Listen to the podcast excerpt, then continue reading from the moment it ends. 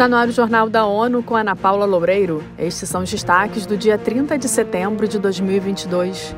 Guterres diz que processo de anexações na Ucrânia não teria valor legal.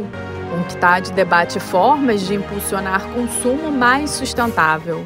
Após eleições, ONU felicita São Tomé e Príncipe e elogia a forte tradição democrática. O secretário-geral das Nações Unidas, Antônio Guterres, condenou o anúncio do governo da Rússia sobre a anexação de regiões ucranianas em Donetsk, Luhansk, Kherson e Zaporizhia. Vamos aos detalhes com Mayra Lopes. Segundo Guterres, o Kremlin anunciou que uma cerimônia nesta sexta-feira oficializaria a absorção dos territórios ucranianos. Falando a jornalistas, o chefe da ONU chamou a atenção para o perigo do momento e ressalta que ele tem o dever de defender a Carta das Nações Unidas. Any annexation of a state territory by another state resulting from the threat or use of force is a violation of the principles of the UN Charter and international law. Ele explicou que declarar qualquer anexação do território de um Estado por outro Estado, resultante da ameaça ou do uso da força, é uma violação dos princípios da Carta da ONU e do direito internacional. Da ONU News em Nova York, Mayra Lopes. Na quarta-feira, agências de notícias noticiaram com base em informações de autoridades russas de que a anexação teria sido aprovada por mais de 93% dos votos da região de Zaporizhia num referendo organizado pela Rússia. Os mercados estão falhando em garantir resultados econômicos e sociais sustentáveis, atrasando o progresso em direção aos objetivos de desenvolvimento sustentável. Essa foi a conclusão de uma reunião de especialistas da Conferência das Nações Unidas sobre o Comércio e Desenvolvimento. O evento ocorreu na sede da ONU em Genebra. Na avaliação do grupo, para virar a maré dos negócios que maximizam os lucros em detrimento do planeta, os países devem abordar as falhas do mercado por meio de políticas públicas, incluindo aquelas sobre concorrência e proteção ao consumidor. Na reunião, vários especialistas pediram iniciativas de educação e conscientização para um consumo ambiental, econômico e socialmente sustentável pelos consumidores.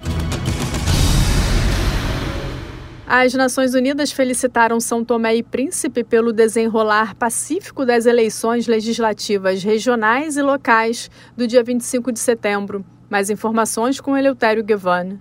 Uma nota emitida pelo porta-voz do secretário-geral António Guterres saúda os resultados, enfatizando que atestam a forte tradição democrática do país de língua portuguesa. As autoridades eleitorais anunciaram que o Partido Ação Democrática Independente, ADI, do ex-primeiro-ministro Patrício Trovoada, é o mais votado no pleito que envolveu mais de 123 mil eleitores.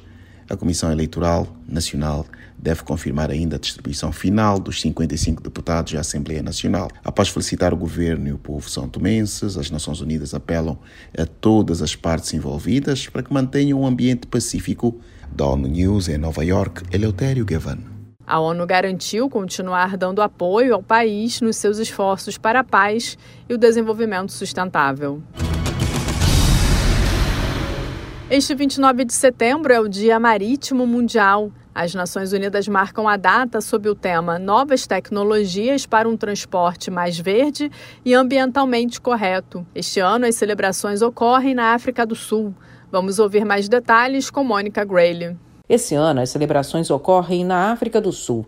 Centenas de milhares de profissionais do setor marítimo, que concentra 80% do transporte comercial do mundo, enfrentaram uma crise humanitária durante a pandemia.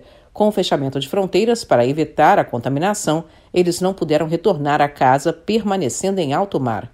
Para a ONU, a crise causada pela Covid-19 aos marinheiros deve ser resolvida imediatamente, com a decisão de governos de designarem os profissionais como trabalhadores essenciais. Da ONU News em Nova York, Mônica Gray.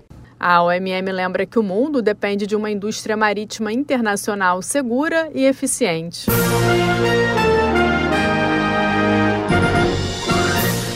Esse foi o Jornal da ONU. Mais detalhes no site da ONU News Português e nas nossas redes sociais. Para nos seguir no Twitter, acesse arroba ONU News.